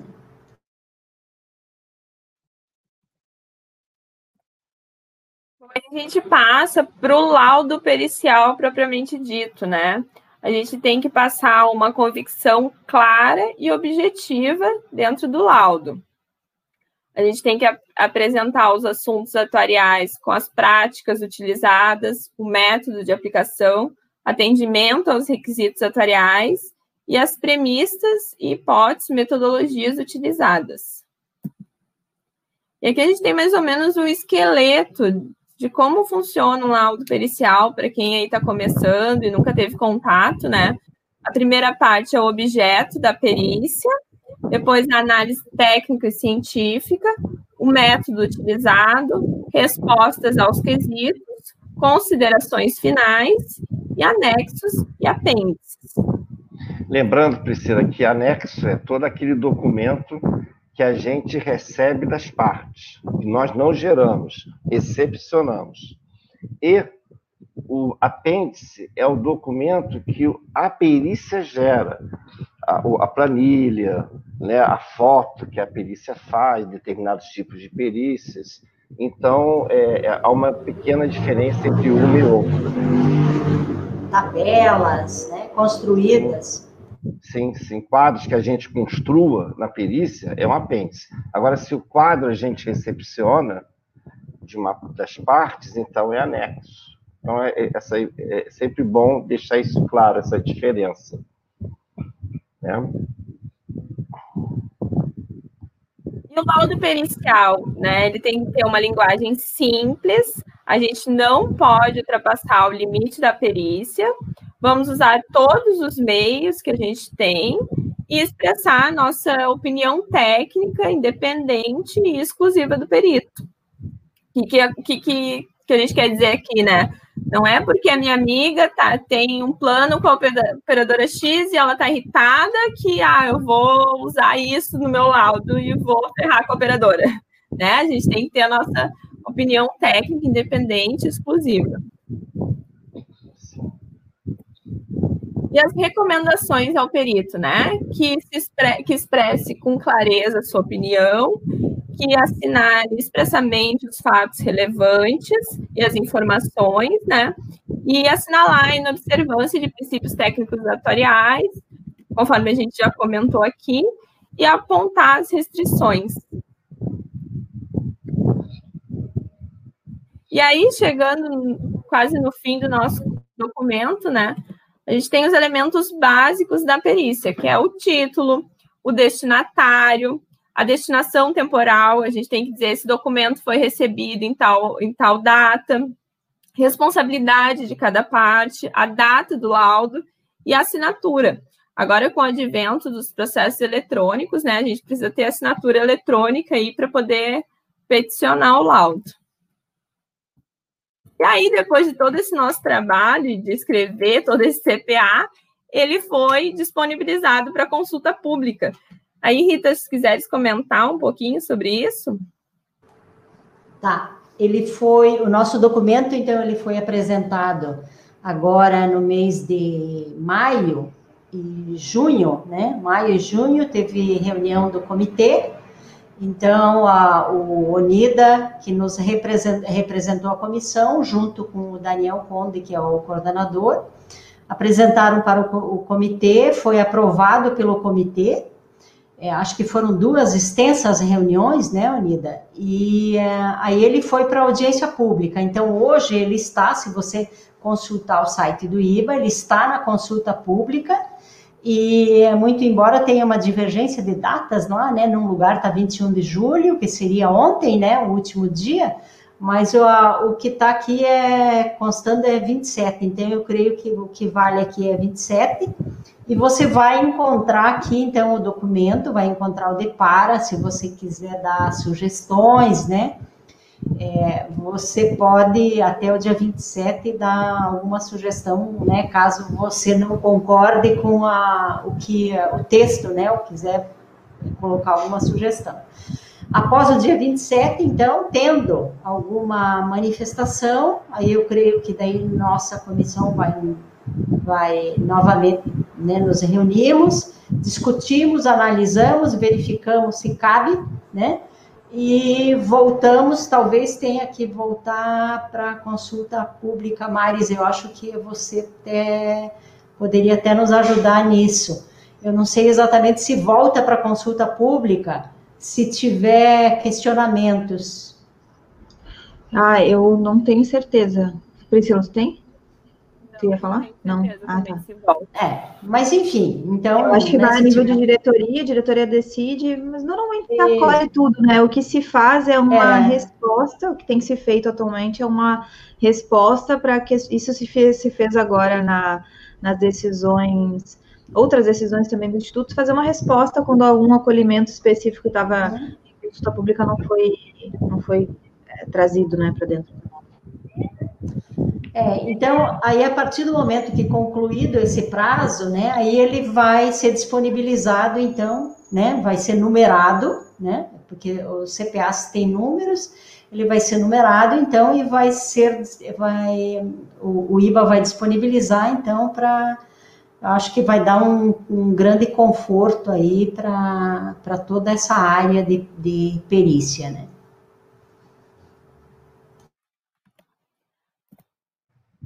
Bom, e por fim, eu queria expressar a minha opinião que eh, eu acredito que essa forma que o IBA está trabalhando, de trazer os profissionais da área para escrever o CPA, ela é muito válida a gente fez reuniões desde abril de 2019, as nossas reuniões nunca foram menos de duas horas. Teve reuniões de três horas que a gente cronometrou que não podia passar, mas, é, mas parecia verdadeiros webinários de perícia, porque a gente trocava muito e aprendia muito, não era nada maçante.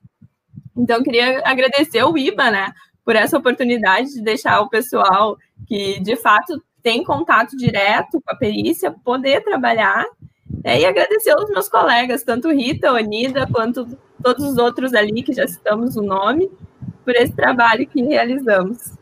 É, o nosso coordenador também, o Anderson e o Daniel, né, que eles nos deram muito apoio, né, também eu gostaria de agradecer a eles. O Carlos está respondendo ah. aqui, é, não volta mais para consulta pública, o Carlos também participou, né? Ah, ok.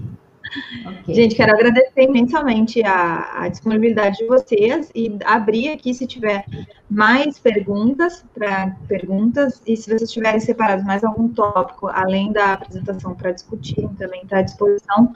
O Marcos está colocando aqui, ó, pessoal, a tendência é aumentar muito o número de perícias, principalmente aquelas relativas à previdência complementar e assistência médica. Vocês concordam? Ah, obrigada, Marcos. Vocês concordam que a tendência é aumentar? Sim, né? Foi muito gratificante é. participar desse GT. Parabéns aos colegas, muito legal, Carlos. Eu costumo sempre é, conversar com os meus alunos, vamos supor, se a pandemia, é, nesse período que ela está destruindo tantos conceitos, né? Então, é, qual o impacto das mortes no plano de saúde, numa previdência, as internações dos CTIs para a saúde suplementar, as mortes no seguro de vida. Então, é, será que as entidades estavam preparadas para esse risco não previsto?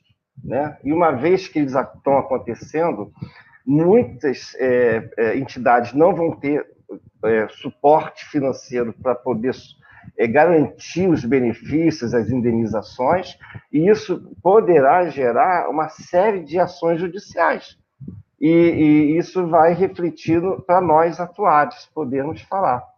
E então, é, o que eu digo para todos nós atuários que estamos aqui na sala é que a quantidade atual de atuários que fazem perícias não é suficiente para que a gente possa dar conta de todo o Brasil.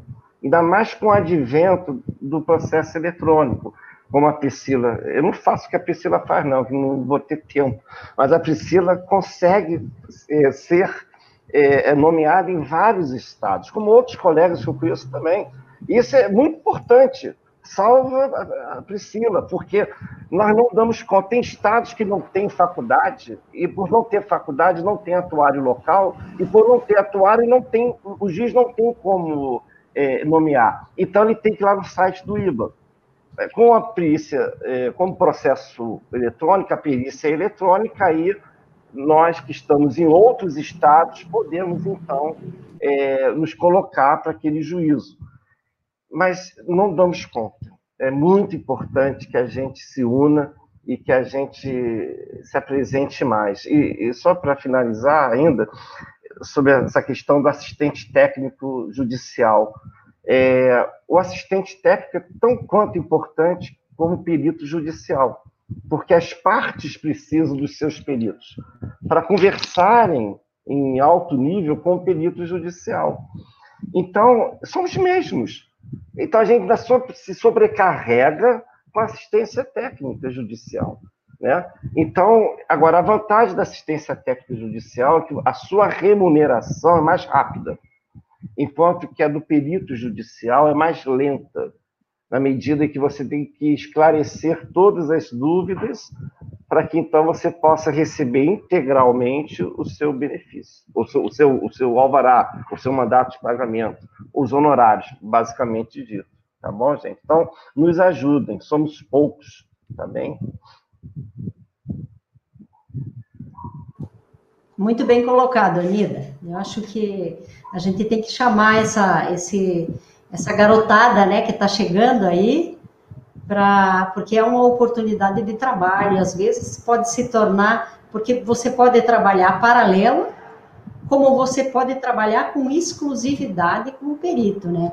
O Gilson, por exemplo, o Gilson era um que, que participou do nosso grupo, né? Quem não conhece o Gilson, ele foi meu aluno, inclusive, ele era corretor, corretor de seguros, né? E ele se encantou né? Ele fez curso é, para perito, né? Ele é atuário, fez curso para perito e é, começou a trabalhar. Hoje ele só trabalha com perícia, né? Então você pode ter uma trabalhar em outra área, né? Em outro trabalhar num, como atuário, digamos, num plano de saúde, num fundo de pensão, né? Como consultor. É, e, e ao mesmo tempo você ser perito. Né? Então, eu acho que. E como você pode se formar e você pode também, né, existem, o próprio Unida, né, tem um escritório, né, o Gilson tem um escritório, então é, é, a Priscila também pode trabalhar em conjunto, né, e, e começar também fazendo perícias, né, não sozinho, ah, vou, vou, partir agora sozinho, eu não sei nem como, né, né, não, não, não tenho experiência, não estagiei, não tenho um estágio ainda, então eu acho que você pode, né, são oportunidades que vão surgindo para a gente aí, que bom.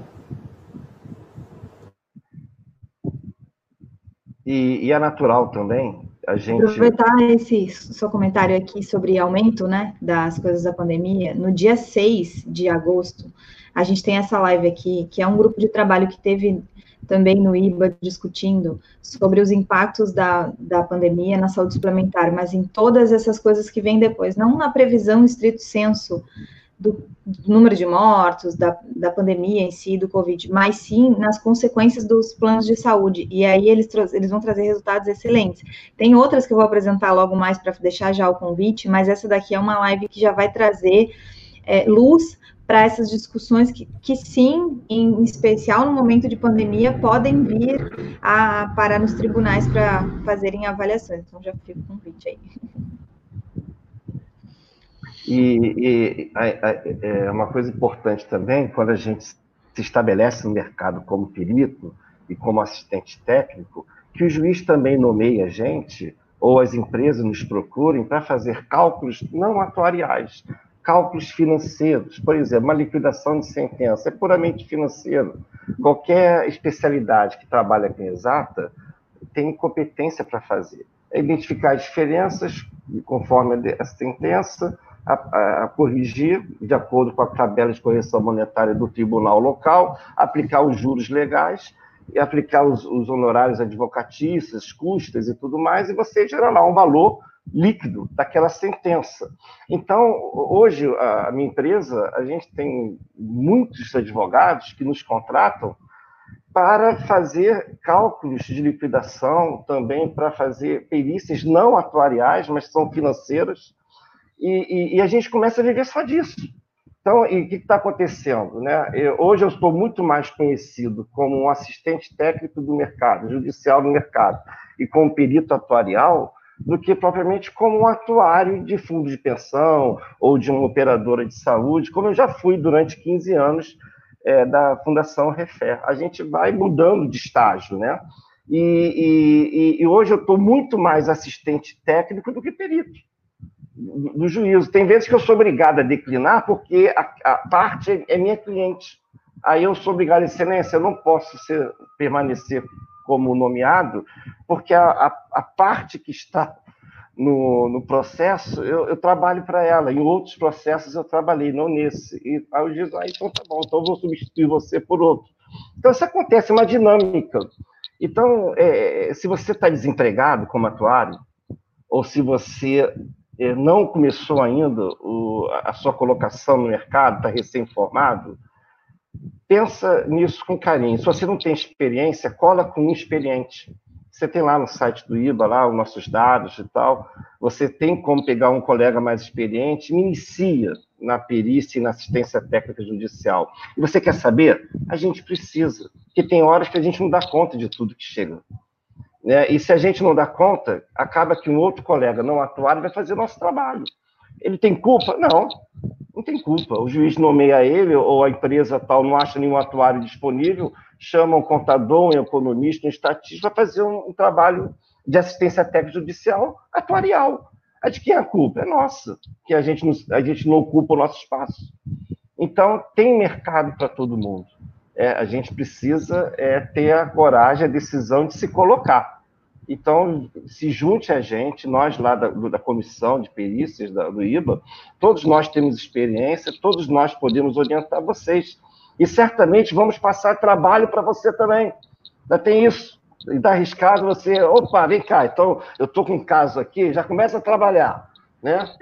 Está contigo. É não é, Rita e Priscila e Maris, né? É isso mesmo. Foi muito, muito instrutivo é, ouvir vocês, né? Assistir vocês, gratidão, tá agradecendo.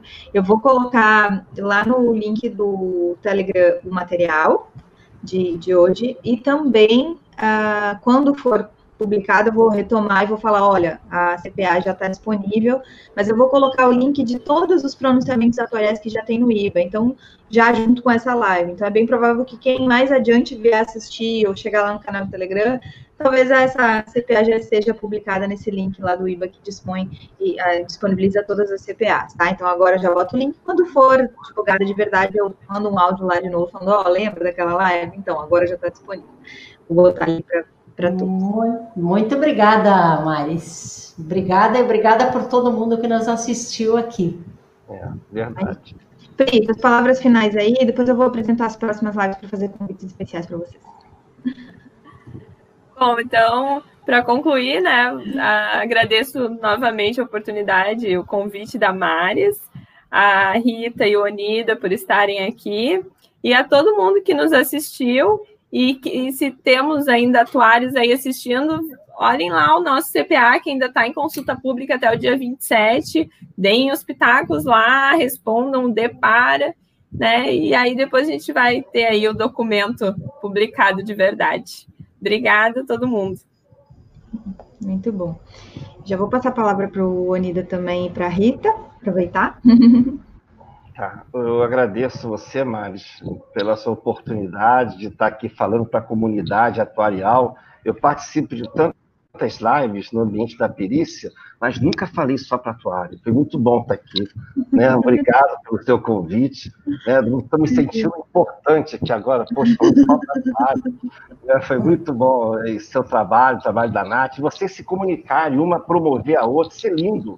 Isso mostra a unidade da nossa classe que às vezes é tão comum a gente ver uma live falar mal da outra, uma comentar o trabalho que a outra faz. Vocês estão de parabéns, muito legal essa atitude. E nos une, e, e dá publicidade, e, e nos permite estarmos todos juntos num caminho único, um norte único para todos, né? Então, obrigado mais uma vez ao IBA pela oportunidade que me deu de participar aqui com as meninas, né, e com os rapazes lá do, no todo o trabalho do, do, da, da, do, da, do comitê técnico, e gerou esse documento maravilhoso, esse pronunciamento que todos nós atuários temos que botar embaixo do braço e como uma Bíblia, levar para tudo quanto é lugar, porque ali está a nossa regra, tá certo? Muito obrigado, sucesso a todos. Muito obrigada. É, primeiro, agradecer a você, Maris, pela oportunidade de a gente passar isso, agradecer pelos atuários, né? Que vão ter é, vão disponibilizar, a gente vai disponibilizar o documento e essa oportunidade a gente esclareceu do que se trata esse documento, né? Então, acho que isso foi uma oportunidade única para muita gente aí. E, uh, e, segundo, também faço, né, a, a, das suas palavras, Unida, faço minhas palavras também, né, para não ser repetitivo, mas também agradeço muito. E eu acho que eu quero agradecer mais ainda é a nossa comissão. O pessoal que participou, que arregaçou as mangas, disponibilizou seu tempo sem ganhar um tostão, né? E que foi muito bacana esse trabalho todo. Tá? Obrigada, Maris. Eu agradeço você a disponibilidade, parabenizo também a comissão. É, é isso, né? O IBA somos nós. O IBA está tá, tá, tá vendo a possibilidade de organizar é, lives, cursos, enfim, a, o formato que for adequado sobre todos os CPAs, eu acho, a gente já tinha organizado, a gente já tinha colocado esse, é, essa live sobre, sobre, esse CPA especificamente, mas o IBA é, tem essa ideia, né, da gente organizar algumas coisas, então vamos ver se isso vai, vai é, se a gente vai conseguir fazer isso esse ano, mas o IBA somos nós, quer dizer, todos os que contribuem, todos os que participam do IBA fazem a né, de verdade, um instituto fortalecido e realmente é, liderando aí a importância da profissão. Vou botar aqui, quando vocês falaram sobre a Natália e o Anida falou aqui, né, sobre a gente realmente alinha, a gente realmente, realmente se conversa, a gente realmente fala, ó, vou falar, ch chamar tal atuário, tal pessoa para falar sobre isso, e a gente alinha para que as lives sejam complementares, porque se a gente não fizer, vocês pensem, nós duas somos atuárias, então estratégia tem que ter, né, por trás. E se a gente não fizer isso, as, todo mundo, todos nós iríamos dizer assim, não, eu é mais ou menos repetido, então eu vou escolher um, vou ficar assistindo as coisas em um só. A partir do momento que a gente alinha, a gente se complementa de verdade, e aí cada uma das pessoas sabe, não, olha só, vai ser importante eu assistir todos os conteúdos, e acaba que a gente pode também aprofundar mais em um tema, porque sabe que outro tópico de outro tema vai ser aprofundado em outra live, em outro momento. Então, realmente, a gente soma e a gente se preocupa com isso, né? Eventualmente, a gente conversa sobre datas para elas não colidirem. É, e acho que a gente realmente tem essa visão da, de que a complementariedade reforça o que a gente está se propondo, que é esse network, né? Imagina se a gente decidisse competir. E aí, vou mostrar então para todo mundo aqui, ó, os nossos convites. Segunda-feira, o nosso almoço atuarial, falando sobre análise de sobrevivência aplicada à mensuração de risco, mas a gente vai trazer também pesquisas dentro da academia, é, promovidas pelo professor uh, Luiz Carlos. Depois, na quarta-feira da semana bem, a gente tem o Jean e o Thiago falando para a gente aqui, Thiago Gonçalves, o Jean, Jean, Jean Carlo Germani, falando sobre a questão da inovação e as possibilidades de conectar soluções, de como é que surgiram, o que hoje, inclusive, é né, a OptiHub, a, a, Mirador, mas eles vão trazer toda a estratégia de um pensamento atuarial para quando a gente coloca uma gestão diferenciada aí de inovação. Depois, na segunda, a gente tem modelagem bayesiana de mortalidade, a primeira vez que a gente vai ter um não atuário de verdade participando da live, não que a gente tenha preconceitos com não atuários, mas esse é o nosso networking atuarial de atuários. A gente vai ter o Marcos aqui, uh, que é estatístico, trabalha muito próximo a toda a atuária na UFRN e vai estar falando sobre modelagem de mortalidade para pequenas populações, e esse é um tema muito, muito, muito é, polêmico, eventualmente, quando a gente estiver falando de está falando de aplicação em RPPS. Depois, a gente vai ter impacto internacional de. Do, e aí vai trazer o Ronald, a FAT, que também não é atuário, mas tem uma atuação aí reconhecidíssima entre nós atuários, falando sobre o panorama internacional do Covid e todo uh, o material que ele produz uh, de quinzenalmente, se não me engano, para a SOA, né, Sociedade Internacional uh, Americana, dos atuários americanos. E depois a gente vai ter essa live que eu já mostrei para vocês, que vai trazer toda a discussão da, dos impactos que a pandemia já teve lá na saúde suplementar, nos cálculos autorais, na postergação de algumas, de algumas consultas, de algumas doenças, de diagnósticos que não foram feitos, enfim, uma discussão realmente que vão embasar cálculos técnicos atuariais. Eu estou muito feliz com as próximas lives. Eu até queria é, mostrar agosto inteiro, mas ele ainda não está totalmente batido o martelo. E em agosto, uma data especial, que é a última semana, a gente tem o Eneat em casa, que é produzido pela Liga Atuarial. Vai ter diversas. Aí naquela, naquela semana lá, a gente não vai ter live aqui no canal, porque a gente vai ter live todos os dias lá na, na Liga de Ciências Atuariais, onde gente vai reforçar esse movimento da Liga com o Eneat em casa, que é o Encontro Nacional de Estudantes de Atuária, que a Liga, então, de Ciências Atuariais promove todos os anos. Gente, por hoje é isso. Agradecer mais uma vez a disponibilidade de vocês e agradecer muito porque esse projeto de networking não sairia e não seria possível se de fato a gente não tivesse a colaboração de todos vocês. Então, muito obrigada. Eu sou Maris Carolina, esse é o Atuária Gestão de Risco Podcast. Eu estive hoje aqui com a Rita Anzolin, com o Luiz Onida e com a Priscila Portal falando sobre perícia atuarial. Até a próxima, gente.